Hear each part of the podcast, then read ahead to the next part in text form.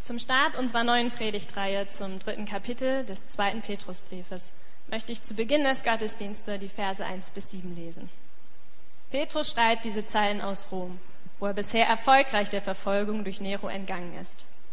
Die Zielgruppe seines Briefes sind Christen in Kleinasien, also die Gemeinden, die auch in der Offenbarung des Johannes direkt angeschrieben wurden.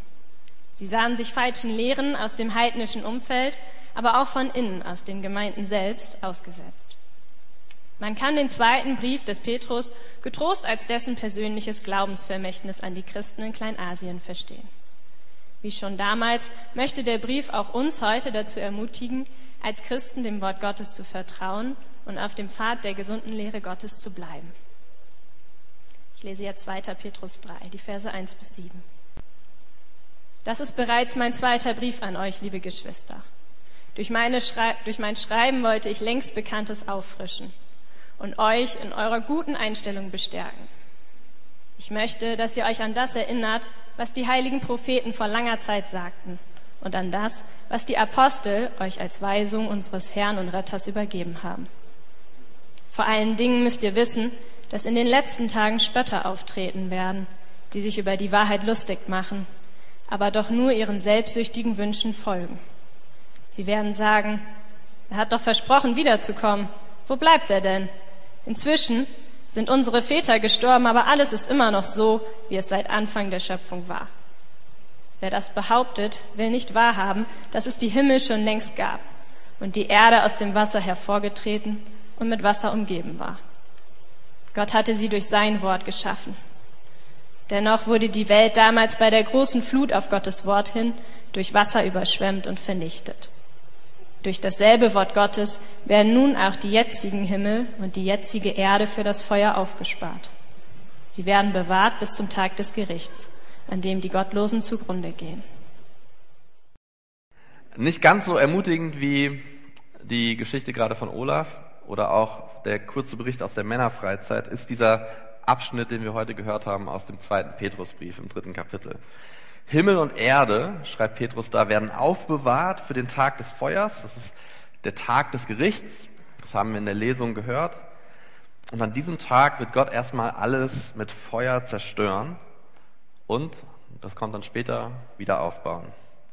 Und außerdem werden an diesem Tag alle Gottlosen zugrunde gehen, sagt Petrus. Und das ist wenig erbaulich. Und, und wir können auch mal die Frage stellen, und die ist ganz ernst gemeint, warum macht Petrus das? Ist es diese alte Missionsstrategie, von der wir dachten, dass wir die schon lange, lange abgeschüttelt haben, dass wir uns einfach Furcht machen vor dem, was kommt, Furcht vor der Hölle, Furcht vor ähm, ja, dem, dem Schluss machen mit dieser Welt? Warum macht Petrus das? Bekehrung aus Angst vor Feuer und Vernichtung? Und werden hier wieder diese Grenzen gezogen zwischen denen, die gerettet sind und denen, die nicht gerettet sind? Und ist das nicht ein furcht, furchtbar hartes Wort? Lieblos gegenüber diesen Sündern. Petrus hat was ganz anderes ähm, vor mit seinem, mit seinem zweiten Brief. Und wenn ihr den von Anfang an lest, werdet ihr sehen, dass er den Christen in Kleinasien, also in der heutigen Türkei, ähm, damals schon ganz viel mitgegeben hat und ihnen gesagt, es ist so wichtig, dass ihr einen heiligen Lebensstil lebt. Und er warnt sie vor dem Einfluss des unmoralischen Lebensstils überall um sie herum. Wir können seine Briefe nicht lesen anders als eine Ermutigung und gleichzeitig als eine Warnung. Aber nicht für Menschen, die nicht glauben, sondern für Menschen, die mittendrin sind in Gemeinde und irgendwo in Gemeinde ihren Weg finden wollen. Und er nennt diese Menschen, diese Christen, Exilanten, Ausländer. Überall, wo diese Christen sind, und zwar egal in welcher Kultur, ecken sie an mit dem, was sie glauben. Sind sie Außenseiter, aufgrund dessen, wie sie ihr Leben leben. Und das ist für viele ganz, ganz schwer. Die Petrusbriefe haben uns auch aus diesem Grund etwas zu sagen, denn es fühlt sich, ich bleibe mal bei mir, für mich auf jeden Fall subjektiv so an, als ob wir wieder in eine Zeit hineinkommen, an der es leichter ist, anzuecken. Worte werden auf die Goldwaage gelegt, man überlegt sich sehr genau, was man im Freundeskreis sagt, im Kollegenkreis, was man im Internet sagt, in einer Predigt sagt. Man kann nachgehört und zitiert werden und nicht immer sind die Motive gut. Dieses Zweifeln an den Kerninhalt des Glaubens, von dem wir heute reden werden, das hat auch die Kirchen weltweit erreicht. Das ist nicht ein Phänomen, das man außerhalb der Kirche findet. Vor gut einem Jahr habe ich mir überlegt, was könnte man im Frühjahr 2022 so predigen als Predigtreihe. Und ich habe gedacht, ich möchte mit diesem Kapitel äh, eine Predigtreihe machen. Und damals habe ich gedacht, wahrscheinlich sind wir immer noch in der Pandemie. Das war keine prophetische Gabe von mir, sondern einfach, boah, wir waren schon so lange, wahrscheinlich sind wir noch ein bisschen länger. Aber niemand konnte wissen, dass wir in diesem Februar 2022 aufwachen und erstmal unser News Newsfeed anklicken oder die Zeitung aufmachen, ob wir nach langer, langer Zeit in unserem sicheren Europa vielleicht doch wieder in einem großen Krieg verwickelt sind. Corona, Krieg, Inflation, Energiekosten, Verdopplung. So, da kann einem auch schon Angst und Bange werden. Alles ist vergänglich. So, wir wussten das, aber wir fühlen es im Moment ein bisschen mehr. Und genau aus diesem Grund ist es so wichtig, dass auch wir als Christen daran festhalten, dass Jesus zurückkommt. Denn alles ist der Vergänglichkeit unterworfen, bis auf Jesus Christus. Und wenn wir mit ihm auferstehen, dann werden wir ewig leben. Das ist keine Kleinigkeit, die diese Spötter da ablehnen. Und deshalb schreibt Petrus diese ersten sieben Verse. Und er will keine dreckige Wäsche waschen auf dem Rücken von Leuten, die noch nicht glauben. Das ist kein, kein, keine Verurteilung von Menschen, die den Weg zu Jesus noch nicht gefunden haben. Es ist eine Warnung für Christen, sich zu überlegen, wenn das denen passiert ist, vielleicht könnte es euch auch passieren. Hört auf, euch eigene Wahrheiten zu bauen, sondern glaubt an die Verheißungen Gottes. Haltet fest daran. Und darum geht's. Die Wahrheit der Wiederkunft von Jesus Christus. Erfrischung durch Wahrheit. So habe ich diesen ersten Teil genannt.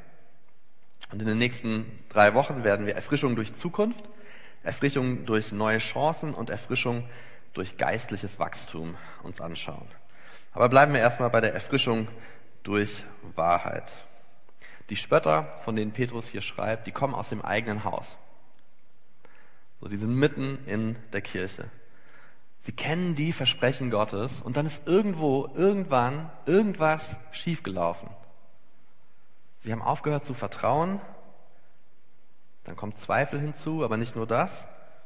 Sie stellen Dinge plötzlich persönlich in Frage und dann die nächste Steigerung. Sie lachen auf einmal über das, was sie mal geglaubt haben und sie spotten über all die, die das immer noch glauben. Im 2. Petrus 2 in den Versen 20 bis 21 lesen wir über genau diese Gruppe. Denn wenn sie vom Schmutz der Welt losgekommen sind, weil sie Jesus Christus, unseren Herrn und Retter, kennengelernt haben, sich dann aber wieder davon fangen und überwältigen lassen, dann sind sie am Ende schlimmer dran als am Anfang. Dann wäre es besser für sie gewesen, sie hätten den rechten Weg nie gekannt, als ihn zu erkennen und sich dann doch von dem heiligen Gebot abzuwenden, das ihnen übergeben wurde. So, und auch das ist ein hartes Statement. Aber auch das ist weniger eine Verurteilung von Menschen, die nicht glauben, sondern eine Warnung und eine Ermutigung für Christen, dran zu bleiben. Nicht locker zu lassen. Gott nicht aus den Augen zu verlieren. Denkt ja nicht, dass euch das nicht auch passieren könnte.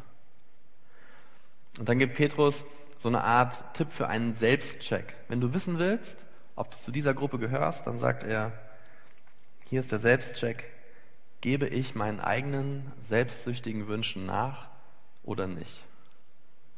Orientiere ich mich an Gott oder orientiere ich mich an mir selbst?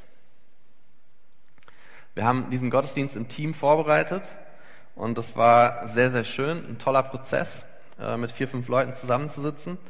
Und wir haben relativ schnell gemerkt, dass für keinen von uns in diesem Raum. Das Problem war, dass wir nicht darauf warten oder dass wir nicht davon ausgehen, dass Jesus mal wiederkommt.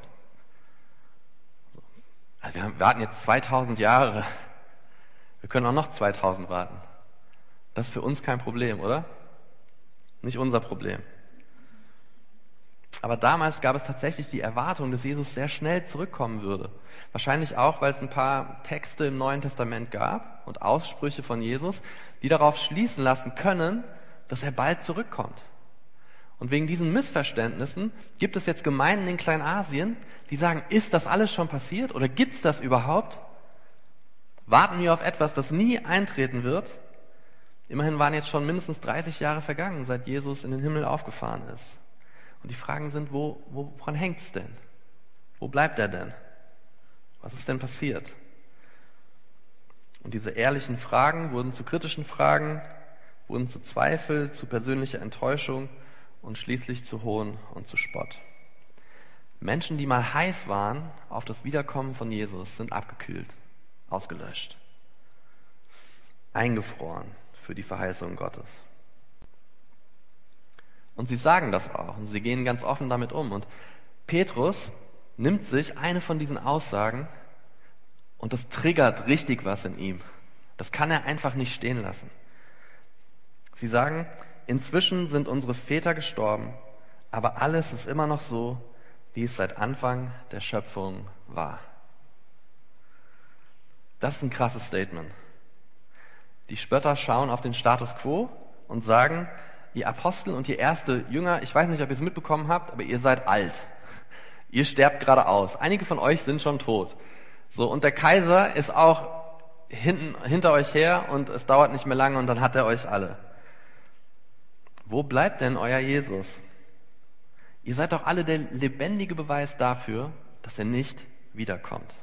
Und dass sich seit Beginn der Schöpfung in dieser Welt nichts verändert hat. Das ist ein krasses Statement. Die Schöpfung ist geschehen und seitdem ist nichts hat sich verändert. Null. Petrus sieht das völlig anders und er macht seinen Gemeinden Mut. Er antwortet auf diese falsche Feststellung der Spötter mit einer innerbiblischen Beweisführung. Er geht zurück in die Geschichte seines Volkes. Und er sagt, wer das behauptet, will nicht wahrhaben, dass es die Himmel schon längst gab und die Erde aus dem Wasser hervorgetreten und mit Wasser umgeben war. Gott hatte sie durch sein Wort geschaffen. Dennoch wurde die Welt damals bei der großen Flut auf Gottes Wort hin durch Wasser überschwemmt und vernichtet. Durch dasselbe Wort werden nun auch die jetzigen Himmel und die jetzige Erde für das Feuer aufgespart. Sie werden bewahrt bis zum Tag des Gerichts, an dem die Gottlosen zugrunde gehen. Petrus sagt, nein, nein, nein, nein, nein, nicht so, nicht so. Nach der Schöpfung ist nicht einfach alles weitergegangen. Habt ihr vergessen, wie Gott einmal die Welt angeguckt hat und so unzufrieden war, dass er die Flut hat kommen lassen und nur eine Handvoll Leute haben überlegt, wie könnt ihr sagen, dass sich nichts verändert hat in all der Zeit? Gott greift ein. Wir leben nicht in einem zyklischen ähm, Weltbild, in dem sich irgendwie alles wiederholt, nur, nur weil die Planeten immer das machen, was sie immer machen, jeden Tag. Gott ist ein Gott, der eingreift. Und wenn ihr denkt, dass Gott nicht noch einmal eingreifen wird, dass er die Welt nicht richten wird, dass er sie nicht verbrennen wird und dann neu machen wird. Wenn ihr denkt, dass ihr keinen neuen Körper bekommt, dann liegt ihr falsch.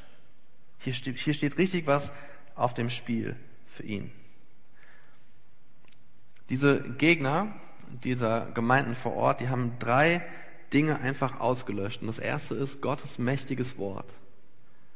Sie haben vergessen, dass wenn Gott spricht, Dinge passieren.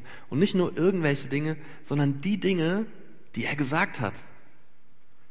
Wenn er spricht, schafft er. Wenn er spricht, kommt die Flut. Wenn er spricht, kommt das Wort in die Welt. Wenn er spricht, kommt das Wort zurück in die Welt. Und sie glauben nicht mehr daran, dass Gott eingreift. Und das Zweite ist das Gericht Gottes. Seit der Schöpfung ist nichts passiert. Was ist denn die Sintflut? Wenn nicht ein Gericht Gottes. Ein Gericht, das nicht das Ziel hat, Menschen komplett zu richten, sondern einen Neuanfang zu machen. Wir haben einen Gott der Neuanfänge. Und wenn Gott Gericht denkt, dann denkt er Neuanfang. Ich freue mich auf den Tag, wenn Jesus zurückkommt, weil es bedeutet Neuanfang. So, über 40 freut man sich auf den Neuanfang, auf den neuen Körper. Und das dritte, das Wichtigste, sie haben Jesus völlig aus dem Bild verloren. Nichts ist passiert seit Beginn der Schöpfung, wirklich? Was ist denn mit Jesus? Mit seiner Lehre, mit seinem Leben, mit seinem Tod, mit seiner Auferstehung, mit seiner Himmelfahrt. Er sitzt jetzt zu Rechten Gottes. Was ist denn? Was ist denn mit diesem Jesus? So, und das ist jetzt hier ganz wichtig. Diese Menschen sind nicht wie moderne Atheisten, die sagen, ach, ach die Bibel, die ist nicht glaubwürdig, ähm, es gibt überhaupt nichts, was man da ernst nehmen muss. Nee, nee, nee. Die Augenzeugen leben noch, viele von denen. Die sagen nicht, das alles ist nicht passiert. Die sagen nicht, Jesus hat es nicht gegeben. Die sagen nicht, die Auferstehung hat nie stattgefunden. Die sagen, es ist alles passiert, wirklich, es war da, aber es hat nichts gebracht. Wo ist denn die Veränderung? Wo ist Jesus denn jetzt? Sie zweifeln daran, dass das, was zweifellos geschehen war, überhaupt eine Bedeutung haben könnte. Alles ist passiert, aber wir haben keinen Nutzen davon. Jesus hat uns nichts gebracht und nichts hat sich verändert. Wer von uns fühlt das manchmal? Wer von uns geht mit diesen Gedanken auch manchmal durch die Welt, auch in unserem Glauben, auch in, in diesen Raum heute Morgen vielleicht rein? Für diese Spötter war es tatsächlich so, die stecken in diesem Zyklus, in diesem Kreislauf der Unheiligkeit fest und sie kommen da nicht raus. Vielleicht hat das auch etwas mit ihrer Körperfeindlichkeit zu tun, dass sie dann nicht daran glauben, dass es eine Auferstehung der Toten gibt mit einem neuen Körper. Wir wissen das aus anderen Briefen, dass es Menschen gab, die einfach sagten, ach, was ich in meinem Körper tue, ist nicht so wichtig, der Geist ist wichtig. Aber wenn der Körper nicht so wichtig ist und was ich in meinem Körper tue, dann kann ich tun und lassen, was ich will und dann brauche ich auch keine körperliche Auferstehung. Und das würde hier in dieses Bild passen. Menschen, die sich ihren Begierden hingeben.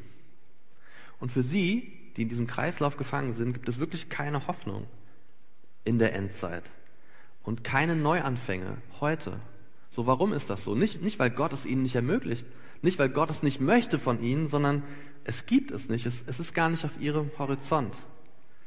Sie machen ihre Erfahrungen zum Lernziel für alle anderen und gehen sehr missionarisch damit um. Und wenn du heute hier bist und dich fragst, gibt es eine Möglichkeit für mich, einen Neuanfang in meinem Leben zu machen? Sondern sage ich dir, ja, dieser Neuanfang, der ist nur um die Ecke, weil wir einen Gott haben, der eingreift. Frag Olaf. Ein Gott, der persönlich ist, der mit uns am Tisch sitzt, als ob er da ist, dritte Person. Die Erfahrung dieser Spötter vor vielen, vielen Jahren ist gar nicht so weit entfernt von dem, was man so auch in der christlichen Szene heute im Westen so äh, beobachten kann. Viele ehemals prominente Christen haben in den letzten fünf bis zehn Jahren dem Christsein und dem Glauben ganz, ja, auch öffentlich wirksam den Rücken gedreht und sind jetzt Missionare auf der anderen Seite. Als ob es das alles vorher nicht gab. Also es reicht nicht, dass man seinen Glauben verloren hat, sondern jetzt muss man dagegen wettern, dass andere Menschen das immer noch glauben, diese Naivität daran festhalten. Als ob alles nur eine Illusion war endlich aufgewacht. Endlich ist der Glaube auseinandergebaut und in seine Einzelteile zerlegt. So, und wenn ich mir dieses ganze Puzzle angucke, dann sehe ich, ich habe zum ersten Mal in meinem Leben einen neutralen Blick. Ich bin endlich frei. Das nennt man Dekonstruktion. Das war mal ein philosophischer Ansatz und ist mittlerweile mitten in der Kirche angekommen. Und vieles davon ist destruktiv. So, aber ich sage nicht, dass es nicht wertvoll ist, sich mal seinen Glauben anzugucken. Das ist genau das, wozu Petrus uns auffordert. Guck dir doch an, glaubst du noch, hoffst du noch? Das ist ein, ein ganz normales Phänomen und ein gesunder, ein, gesundes, äh, ein gesunder Beweis für wie Glaube funktioniert. Unser Glaube verändert sich auch im Laufe der Zeit, was nicht unbedingt schlecht ist. Aber unser Glaube darf nicht zum Gegenteil werden. So aus ähm, es ist wichtig, wie wir leben, darf nicht werden, ich kann mit meinem Körper alles machen, was ich will, weil es die Auferstehung nicht gibt. Es mag uns überraschen, dass wir auch im Alten Testament schon diese Art von Argumentation finden. Immer da, wo es ein offensichtliches Nicht-Eingreifen Gottes gab, damals im Alten Testament, bei Petrus und heute, fragen sich die Menschen, wo ist denn der Gott, der hier nicht eingreift? Und für den Propheten Jeremia war das eine persönliche Herausforderung. Es war richtig schwer. So. Und er weiß, was die Spötter seiner Zeit denken. Und die sagen, Jeremia 17, heile mich, sagt er, heile mich her, dann werde ich geheilt. Hilf du mir, dann ist mir wirklich geholfen. Du gibst mir Anlass, dich zu preisen. Sieh doch, wie sie zu mir sagen, wo bleibt denn das Wort des Herrn? soll es sich doch mal erfüllen. Wo ist denn dein Gott? So, und das kennen wir doch auch. Wir beten, irgendeine schwere Last, eine Krankheit und Gott tut nichts. Und wir sagen, Gott, wenn du dich jetzt hier offenbaren würdest, wie cool wäre das? Nicht nur für mich. So, ich würde jedem Kollegen sagen, dass ich eben noch Krebs hatte und jetzt bin ich frei von Krebs. Ich würde, ich würde, ich würde es jedem sagen. Warum machst du es nicht? Es ist die größte Möglichkeit, dich zu verherrlichen. Mach doch Gott. Wenn du hilfst, habe ich alle Hilfe, die ich brauche. Und wenn das dann nicht passiert, dann ist es für viele Menschen der letzte Beweis, dass was mit Gott ein Hirngespinst war. Und dass man nichts verliert, wenn man diesen Glauben einfach abschüttelt. Ich glaube, Petrus hat das richtig genervt, dass diese Menschen mal dazugehört haben und jetzt so negativ darüber reden. Und ich kann mir nicht vorstellen, dass sie, ihn das ins, dass sie den Mut hätten, ihm das persönlich ins Gesicht zu sagen, ihm, Petrus. Dass sie ihm sagen, dein Jesus, der bringt nichts, gar nichts. Wenn wir uns die Geschichte von Petrus angucken, dann wissen wir, Jesus hat alles bei ihm verändert. Wenn einer Recht hatte äh, oder das Recht gehabt hätte, alles aufzugeben, dann Petrus, nachdem er am Boden zerstört war, nachdem er Jesus verleugnet hat. Aber er hat nicht aufgegeben, weil da Jesus ist, der echte Jesus. Jesus der Messias, Jesus der Herr, Jesus der Retter, der Erlöser. Jesus, der zurückkommen wird und alles neu machen wird. Diesen Jesus, den hat er kennengelernt und den gibt er nicht auf. Dieser Jesus ist der Überreicher von zweiter und dritter Chancen. Immer und immer wieder für jeden Menschen. Petrus glaubt nicht daran, dass sich alles wiederholt. Petrus glaubt an das Eingreifen, an das frische Eingreifen von Gott in unserem Alltag. Und er glaubt daran, dass genauso wie das Ziel von Gott nicht war, die Welt zu zerstören, sondern sie zu heilen und zur Vollendung zu bringen, dass er eine Zukunft hat, in dieser Zukunft, eine persönliche Zukunft mit Gott. Im Hebräerbrief lesen wir, früher hat Gott viele Male und auf vielfältige Weisen durch Propheten zu unseren Vorfahren gesprochen. Jetzt am Ende dieser Zeiten sprach er durch den Sohn zu uns. Ihn hat er zum Erben über alles eingesetzt, ihn, durch den er das ganze Universum erschuf. Seine Herrlichkeit leuchtet aus ihm und sein Wesen ist ihm völlig aufgeprägt. Durch die Macht seines Wortes trägt er das All. Und nachdem er das Opfer gebracht hat, das von Sünden reinigt, hat er den Ehrenplatz im Himmel eingenommen, den Platz an der rechten Seite der höchsten Majestät. So wer ist dieser Jesus? Er will regieren, er ist mächtig.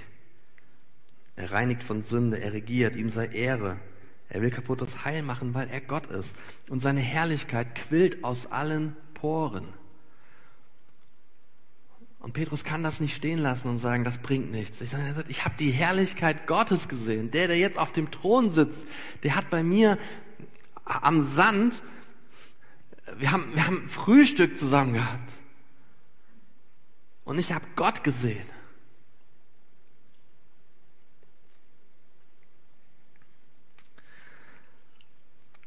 Da ist Jeremia, der seine Zweifel hat und Gott um sein Eingreifen bittet und Gott tut nichts. Da ist Petrus, der in ein Vakuum schreit, bitte, bitte nicht aufgeben, haltet fest an der Verheißung Gottes. Da ist ein Olaf. Und dann sind viele andere Menschen hier in dieser Gemeinde, die Repräsentanten sind für ein verändertes Leben. Alles Zeugen dafür, dass Gott auch heute noch eingreift. In der Vorbereitung dieses Gottesdienstes hat Esther gesagt, so, ich kämpfe mit meinem perfektionistischen Ansatz. Das ist wirklich, das ist wirklich ein Struggle für mich. Und ich bin selten zufrieden mit dem, was ich tue. Aber in Jesus habe ich verstanden, ich muss nicht selber alles perfekt machen. Es reicht, dass er perfekt ist. Es bringt nichts, dass Jesus da ist. Wenn ich auf einmal diese Last loslassen kann,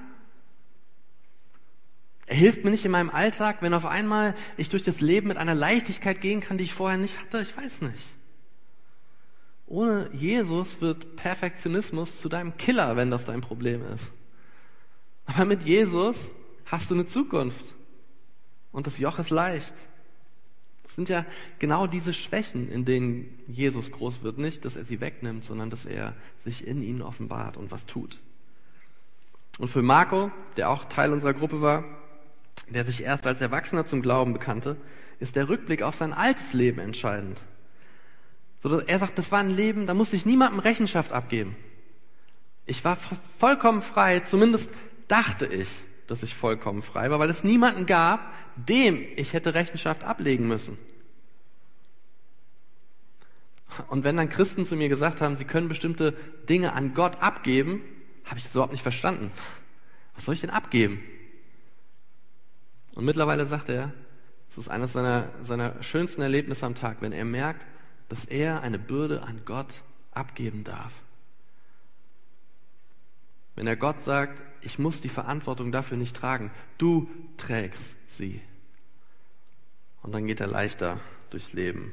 Und für Olaf war es die verändernde Kraft von Jesus, der ihn befreit hat von Süchten. So guck mir mal ins Gesicht, guck Esther, Marco, Olaf ins Gesicht und sag, es hat sich nichts verändert mit dem Kommen von Jesus. Sprecht mal nach diesem Gottesdienst miteinander und sagt, hat sich etwas verändert in deinem Leben? Jeder von uns kann ein Zeugnis dafür geben. So sagt es mal den vielen Tausenden, Millionen ähm, Patienten in den Missionskrankenhäusern weltweit, dass sich nichts verändert hat. sind Doktoren, Ärzte aufgrund des Glaubens irgendwo in den Busch gegangen und haben sich um Menschen gekümmert, die unwichtig und ohne Namen waren. Sag denen mal, dass Jesus keinen Unterschied macht. Geh mal nach Indien und sag, es macht keinen Unterschied, dass Jesus gekommen ist. Sag das mal jemandem aus, dem, aus der Kaste der Unberührbaren, die niemand in ihrem Leben jemals anfassen möchte. Und auf einmal sitzen die in einem Gottesdienst mit anderen Leuten, aus anderen Kasten. Sag denen mal, es hat keinen Unterschied gemacht, dass Jesus gekommen ist. Das ist, was Petrus hier sagt. Und in einer gewissen Weise haben wir es einfacher als Petrus. Petrus konnte auf 30 Jahre zurückgucken. Wir können auf 2000 Jahre zurückgucken. Wir überblicken das alles und sagen, wow, sag das mal den Menschen in China in Hauskirchen im Untergrund, dass es nichts gebracht hat, dass Jesus gekommen ist. Jesus hat alles verändert.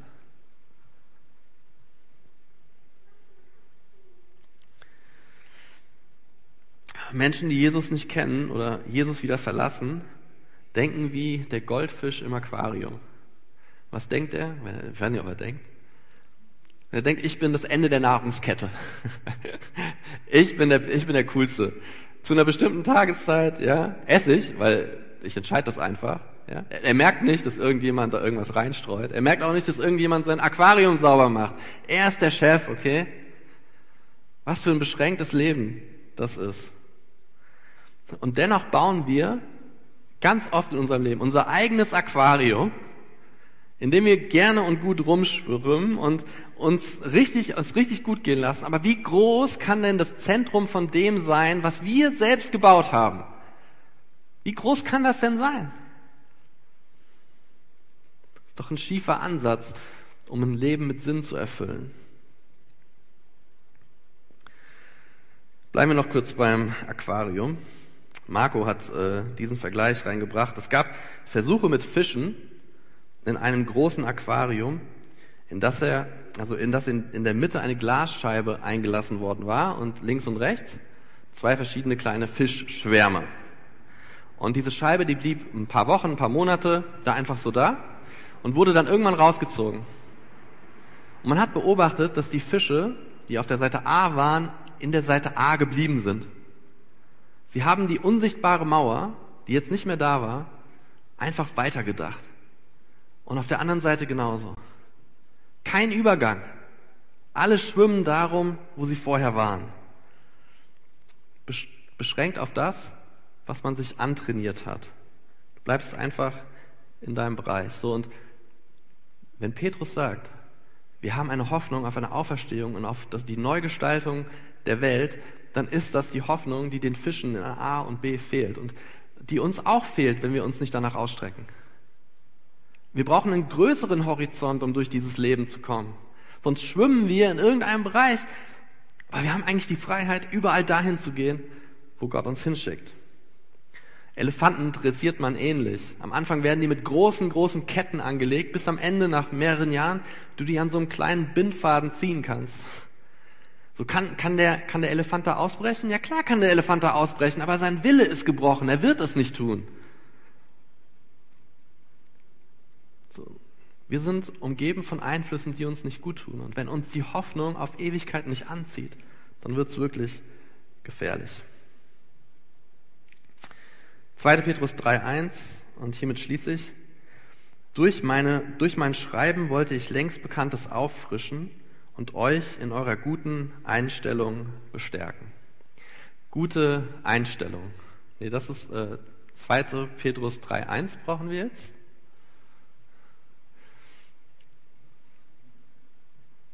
Ich lese ihn einfach nochmal vor. Durch meine Schreiben wollte ich längst Bekanntes auffrischen und euch in eurer guten Einstellung bestärken. Und diese gute Einstellung sind zwei griechische Worte. Man kann das auch so übersetzen. Unkontaminiertes Verständnis. Eine gesunde Weltsicht, die nicht vom Dreck der gefallenen Welt beeinflusst ist. Klares Wasser, reines Wasser, nicht trüb, nicht dreckig, nicht toxisch. Das möchte Petrus bestärken. Und das möchte ich auch heute bestärken.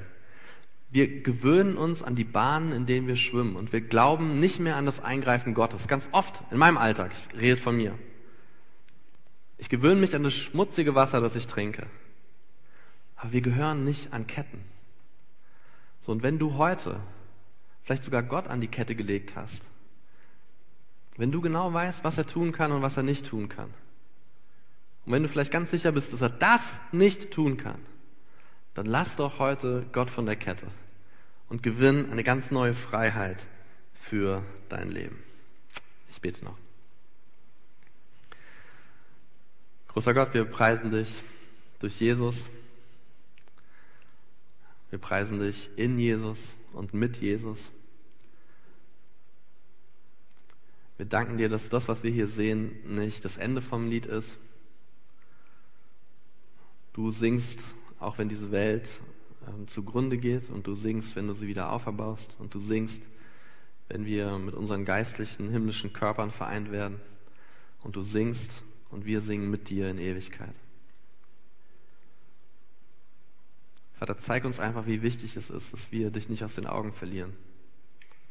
Nimm uns unsere Arroganz, wenn wir denken, dass uns das nicht passieren kann. Vater, stärke unseren Glauben durch diesen Gottesdienst und auch durch das, was wir jetzt gemeinsam singen, dir zur Ehre. Amen.